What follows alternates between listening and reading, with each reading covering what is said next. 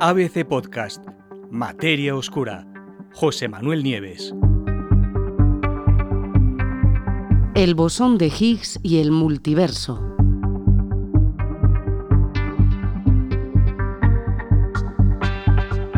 Tras muchas décadas de intensa búsqueda, los físicos del CERN, el gran acelerador de partículas europeo, por fin consiguieron en 2012 descubrir al elusivo bosón de Higgs, la partícula que explica por qué todas las demás partículas poseen una característica sin la que el universo no existiría, tal y como lo vemos, la masa. Ese hallazgo fue sin duda uno de los mayores hitos científicos en más de medio siglo y permitió validar definitivamente el modelo estándar, ya sabéis, esa gran teoría que explica cuáles son todas las partículas y cómo se relacionan entre sí todos los constituyentes más íntimos de la materia de la que todo está hecho. Pero como suele suceder en las cosas de la ciencia, pues el hallazgo suscitó nuevas preguntas, preguntas que desde entonces los físicos están tratando de resolver.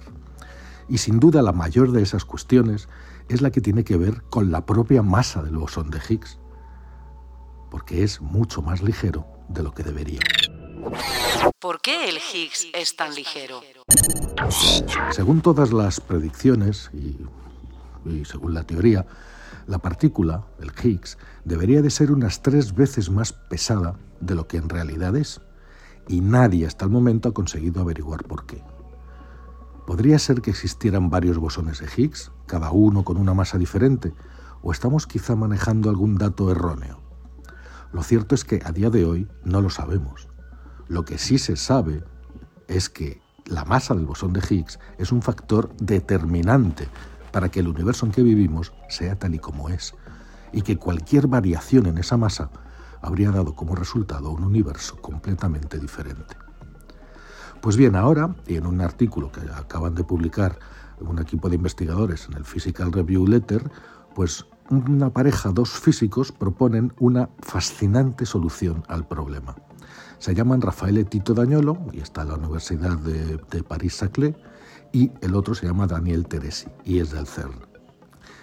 Y la cuestión, según ellos, podría resolverse si en el momento del Big Bang ya existían otros muchos universos, es decir, si había un multiverso.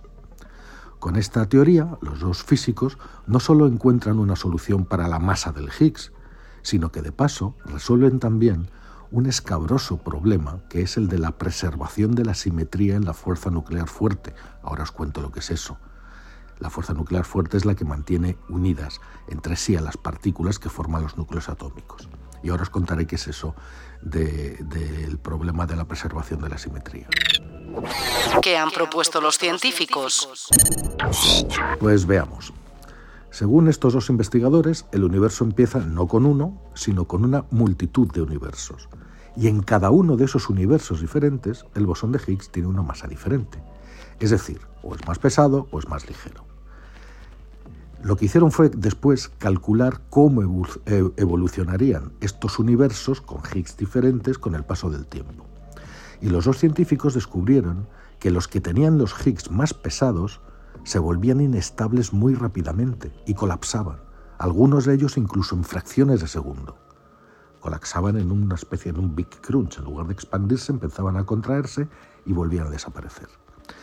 Y de forma que solamente sobrevivían o lograban sobrevivir en las simulaciones los universos con las versiones más ligeras del Higgs. Bueno, en ese escenario, nuestro universo, con un Higgs, con un Higgs ligero, pues lo consiguió sobrevivir y evolucionar. Y es posible, además, que fuera el único de todos los universos que nacieron con el Big Bang que lo consiguiera. ¿Y qué más han descubierto? Y ahora llega el problema de la simetría. Pues, pues veréis. Además, como, como bonus adicional, como premio, premio añadido, la nueva teoría, esta, esta posibilidad del multiverso, también resuelve una cuestión aparentemente no relacionada sobre la simetría de la fuerza fuerte. La fuerza fuerte, como os he dicho, es la que mantiene unidos a los quarks para que formen partículas como protones y neutrones y a esas partículas, protones y neutrones, para que a su vez formen núcleos atómicos, sin los que la materia no existiría de la forma en que la conocemos, por supuesto. Bueno, pues la teoría que describe la fuerza nuclear fuerte, que se llama cromodinámica cuántica, eh, eh, eh, en casi todos los modelos existentes, la fuerza fuerte, la fuerza fuerte no necesita ajustarse a algo llamado simetría de paridad de carga o simetría CP, pero sin embargo lo hace. Es lo que se conoce como el problema de la CP fuerte. En su modelo, Dañolo y Teresi descubrieron que esas interacciones fuertes simétricas, tan raras, también contribuyen a evitar el colapso del universo. Por lo tanto, y junto a un bosón de Higgs ligero en nuestro universo, la simetría CP en la fuerza fuerte podría haber contribuido a la supervivencia del universo en que vivimos, mientras que los demás se habrían colapsado sin remedio.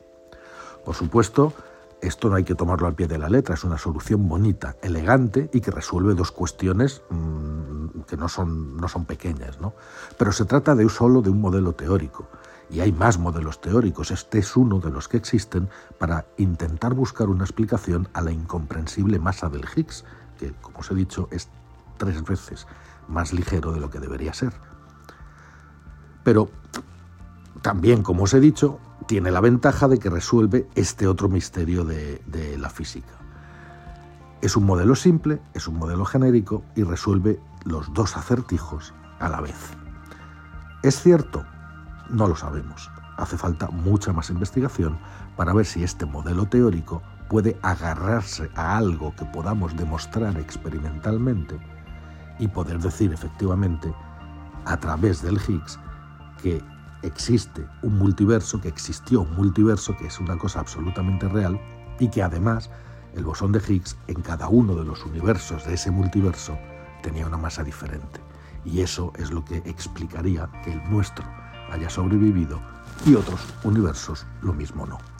Así que un poco teórico el tema de hoy, pero me parece precioso y apasionante. La cosmología es una de las ciencias más difíciles, más complejas, pero también más bonitas y más fascinantes que existen.